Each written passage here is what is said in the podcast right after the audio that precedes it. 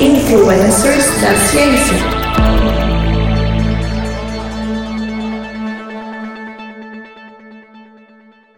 Olá, queridas e queridos ouvintes, bem-vindo a mais um episódio do Intervalo de Confiança. Essa semana vemos com influências da ciência, e como vocês sabem, é um episódio onde a gente fala de pessoas que foram importantes para a ciência, que tiveram algum tipo de contribuição para o desenvolvimento científico, para o conhecimento da humanidade e etc. Hoje, como vocês viram, vamos falar de uma pessoa bem importante aí chamada Rachel Carson. Mas antes disso, vamos seguir os nossos recadinhos de praxe. Então, nos sigam nas redes sociais. Então, no Twitter e no Instagram, nosso endereço é iconfipod, intervalo de confiança podcast, né? Um acrônimo disso. Acrônimo? Isso é um acrônimo? Perdão, gente. no Facebook, você pode seguir a página do Intervalo de Confiança. Nós também temos um canal do YouTube com cortes das nossas gravações e também, quando a gente faz gravações ao vivo, né, para os nossos apoiadores, depois de um tempo a gente libera também a gravação para todo mundo assistir. Então, se vocês quiserem lá dar uma inscrição, dar um joinha nos vídeos, ajuda a gente. Não é um canal principal que a gente tá focando muito, mas é um canal interessante também. E para quem não sabe, a gente também tem uma lojinha onde a gente pode comprar algumas canecas, adesivos e posters, né? Eu, eu particularmente tenho aqui quatro posters e uma caneca e são bem legais. A gente fez algumas artes com, com um designer mesmo, ficou bem legal. Artes originais, né? E você pode comprar do Brasil e do exterior, caso você prefira. Então é só acessar lá o intervalodeconfiança.com.br que vai ter lá a opção de lojinha e os endereços para elas, tá? E também você pode ser, né, o nosso apoiador aí. É, a gente tem opções também para quem tá no Brasil, quem tá no exterior, ter de novo lá no nosso site, intervalodeconfiança.br barra que tem lá todas as opções. E aí você pode ouvir as gravações ao vivo, participar do nosso grupo, esse tipo de coisa, tá bom? E aí, dito tudo isso, vamos para o nosso episódio de hoje. Quem foi Rachel Carson, né? Rachel Carson foi uma escritora, cientista e ecologista. Ela é formada, né? Foi formada em biologia e ela voltou seus estudos para o mar foi reconhecida pelo livro Primavera Silenciosa, que alertou o mundo sobre os danos causados pelos pesticidas. Rachel Carson denunciou a falta de preocupação com o ambiente e escreveu uma obra clássica na história do ambientalismo mundial, como já citado, Primavera Silenciosa. Ela causou uma né, certa balbúrdia naquela época e converteu um monte de gente, não, um grande número de pessoas, para o ambientalismo. Então ela foi bem importante na causa do meio ambiente como a gente conhece hoje. Então, um pouquinho mais sobre a infância infância dela. Rachel Louise Carson nasceu na propriedade de sua família, perto da pequena cidade de Springdale, Pensilvânia, nos Estados Unidos, 27 de maio de 1907. Seus pais se chamavam Robert Carson e Maria McLean. Seu pai era um vendedor de seguros de viagens e muitas vezes não estava presente em casa, né? Já sua mãe, ela foi educada em uma escola secundária presbiteriana em Washington DC. Maria, mãe de, é, de Rachel, era uma cantora e musicista talentosa e antes do casamento ela era professora também. Rachel era a caçula dos três filhos do casal, né? Seus irmãos se chamavam Maria e Robert. Mar Maria. Ok. Embora a família tivesse muitas terras, eles não tinham muito dinheiro, né, vista que não tinha eletricidade e nem encanamento interno em casa. A mãe de Rachel foi quem a inspirou a amar a natureza, né? Eles, ela expressou esse amor primeiro como escritora e depois como estudante de biologia marinha. Continuando um pouco aqui, né? A história dela. Por volta dos oito anos, Rachel começou a escrever histórias. Então sua família comprava mensalmente um exemplar da revista St. Nicol Nicholas, St. Nicholas, uma revista infantil com histórias, poemas, quebra-cabeças, jogos, tipo um almanacão da turma da mãe. e essa revista tinha uma seção que publicava trabalho dos leitores, né? Então, quando ela tinha 11 anos, em 1918, ela enviou uma história para essa seção, que foi inspirada, nessa história, foi inspirada na carta que o seu irmão tinha enviado, né, Robert, que ele estava servindo o exército aéreo na França. E a história foi publicada quatro meses depois. No ano seguinte, a, re a revista publicou mais três histórias de Rachel, todas com temas militares, né, enviados, e enviou para ela 10 dólares. Dois anos depois, é, ele pagou um centavo por palavra por uma história tão boa que usou para gerar publicidade, né? Então a revista gostou bastante da história, pagou para ela um centavo por palavra. Não sei, depende do tamanho da, da história, pode ser até interessante. E usou para fazer gerar publicidade aqui para a revista. Enquanto isso, na escola da pequena cidade de Springdale, Rachel tinha um desempenho excelente, né? E sua mãe estava determinada a dar, essa, dar sua filha uma educação boa o suficiente para permitir que ela alcançasse todo o seu é, potencial. E aqui é interessante notar um ponto, né? Que na história dos influências que a gente tem falado por aqui, principalmente cientistas de grande notoriedade e tal, foram aqueles que os pais se dedicaram de uma forma forma ou outra, né? Então, seja pelo exemplo, pelo estímulo, ou mesmo por investimento com educação, né? Fazer com que os filhos alcançassem seu potencial. Então, ter alguém para apoiar, para incentivar, para realmente acreditar, sabe? Tipo, daquela pessoa realmente faz muita diferença na vida de, de várias pessoas, né? Em 1923, né, quando ela tinha 16 anos, ela começou isso no médio na Parnassus High School, que era 3 quilômetros de Springdale, e era uma escola que tinha uma fama de ter, né, muitos bons professores, e a Rachel se formou em primeiro lugar nessa turma em 1925. Já na faculdade, ela ganhou uma bolsa de estudos na universidade, mas como, né, você sabe, nos Estados Unidos a é, educação não é universal, né, então ela tinha muitos custos para se manter, e seus pais tiveram que fazer alguns sacrifícios, né, então para financiar sua filha, eles não tinham dinheiro, eles subdividiram e hipotecaram algumas terras e colocavam, colocaram à venda, né, então dividiram as terras que eles tinham e acabou vendendo algumas partes, e a sua mãe também dava aula de piano, né, para conseguir complementar também a renda e conseguir ajudar a Rachel a permanecer na faculdade. Na universidade, ela era vista como fria e distante por alguns dos seus colegas, né? Inclusive zombavam dela. Ela tinha dificuldade de se relacionar e fazer as amizades. No entanto, o maior problema dela, né, aparentemente era a timidez, entendeu? Então não é que ela era fria, ela era apenas tímida, tinha dificuldade de relacionamento. Depois de um ano na faculdade, Rachel não pagou totalmente suas mensalidades, né? Então a faculdade disse aos seus pais que ela estava indo tão bem que eles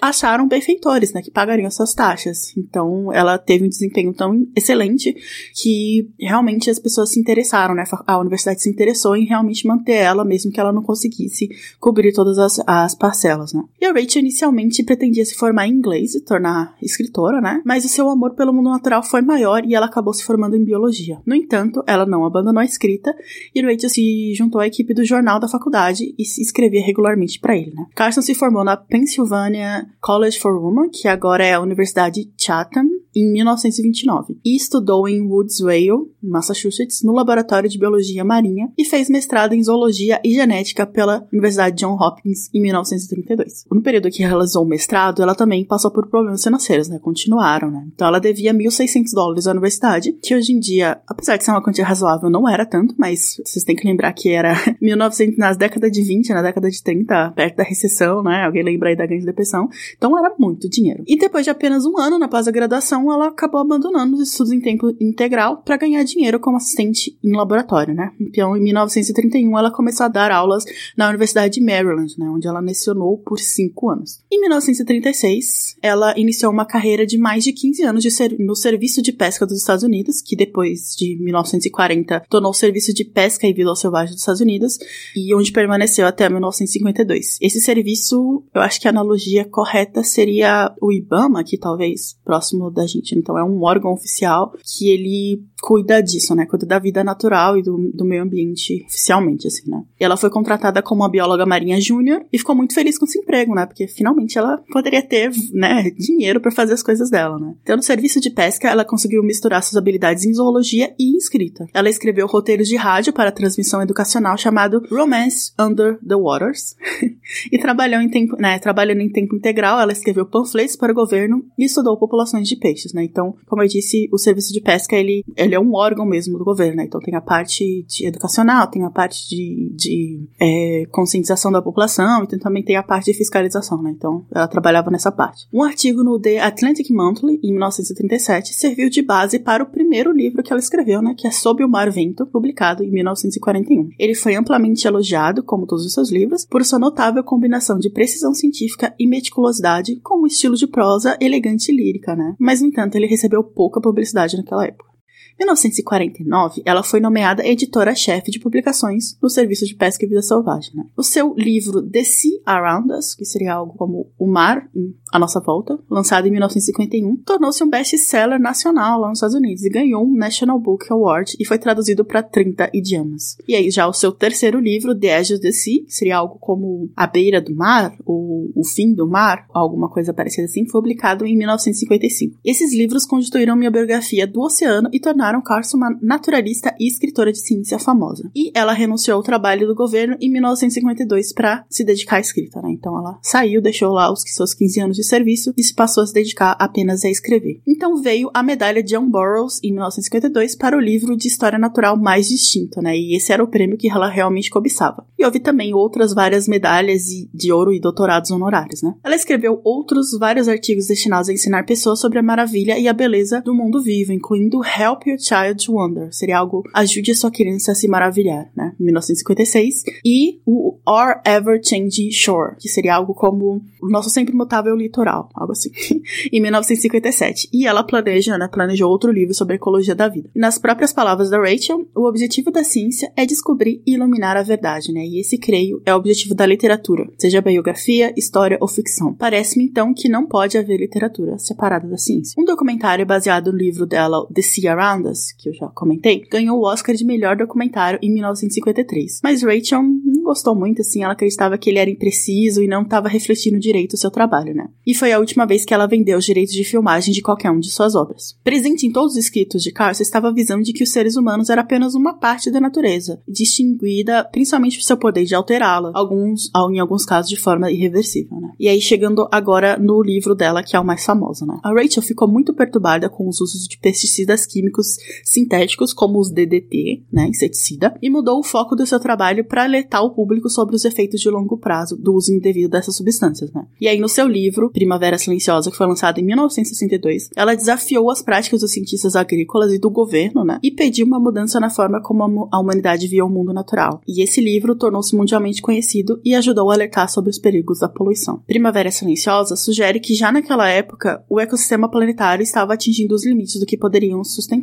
Então Carson apoiou suas advertências sobre as consequências do uso indiscriminado né, dessas substâncias de pesticidas. Ela sofreu diversas ameaças de ações judiciais da indústria química e acusações de que seus escritos estavam se tratando de emocionalismo e distorção grosseira. Alguns críticos chegaram a afirmar que ela era comunista e lembre, né, em 1960 esse era só o maior xingamento que você poderia falar para alguém, né? É, então, né, e se ela tivesse se ela tivesse aqui no Brasil atuais, talvez fosse chamada de ecoterrorista também, né? E isso fez com que ela fosse atacada pela indústria química e algumas das pessoas do governo a consideraram alarmista, apesar dela já né, ter trabalhado para o governo em algum momento no passado. No entanto, a repercussão do livro fez com que o governo desse mais atenção aos assuntos trazidos pelo livro, né? Como vocês sabem, quando um assunto entra na opinião pública, apesar de, né, às vezes ter, ter algum problema de resistência em algumas partes, acaba tendo uma pressão também, né, para que, que esse assunto volte à atenção. E aí, uma força-tarefa presidencial revisou todas as políticas dos departamentos governamentais sobre a poluição química. Primavera Silenciosa vendeu mais de 2 milhões de cópias, convertendo um grande número de pessoas ao ambientalismo. Também desempenhou um papel influente em persuadir os governos a proibir ou restringir fortemente o uso de DDT e produtos químicos semelhantes que persistem no meio ambiente. Ela testemunhou perante o Congresso dos Estados Unidos em 1963 e pediu novas políticas para proteger a saúde humana e o meio ambiente. Em 1992, um grupo de escritores americanos elegeram a Primavera Silenciosa como um dos livros mais influentes nos últimos 50 anos nos Estados Unidos e no mundo. Em 2000, a Escola de Jornalismo de Nova York consagrou sua obra como uma das maiores reportagens investigativas do século XX. Em 2006, o,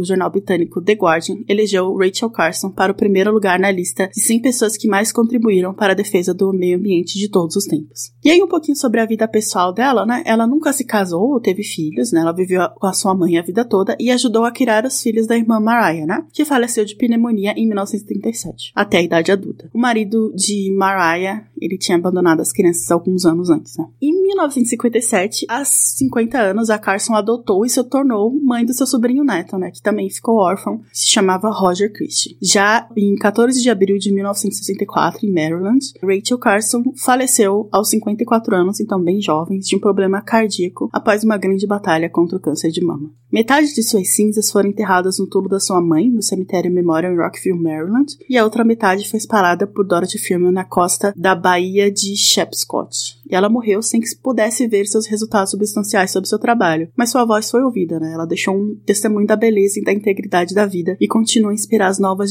gerações a proteger o mundo vivo e todas as suas criaturas. Então, essa é um pouquinho que a gente pode falar aqui sobre uma pessoa muito importante para formar o pensamento que a gente tem hoje, né? Muitas vezes a gente olha as coisas e as discussões que existem no mundo, as pautas que as pessoas se preocupam, e a gente pensa que é uma coisa que já foi dada, né? Que sempre foi assim, que as pessoas sempre pensaram pensaram nisso, as pessoas sempre se preocuparam com essas coisas, mas não é verdade, né? Problemas, eles surgem, vão e somem, e tem coisas que, caso alguém não, não chame atenção para ela, caso alguém não bote o dedo assim na ferida, a gente nunca vai ficar sabendo, nunca vai ser uma pauta para todo mundo. E a Rachel fez esse trabalho brilhantemente, porque, não sei se vocês sabem, mas questões de inseticidas e fertilizantes em geral, no mundo todo, e aqui, infelizmente eu não posso dizer o mesmo do Brasil, mas no mundo todo eles têm leis rígidas e fiscalização bem rígida do que, que pode ser utilizado e que não pode ser utilizado.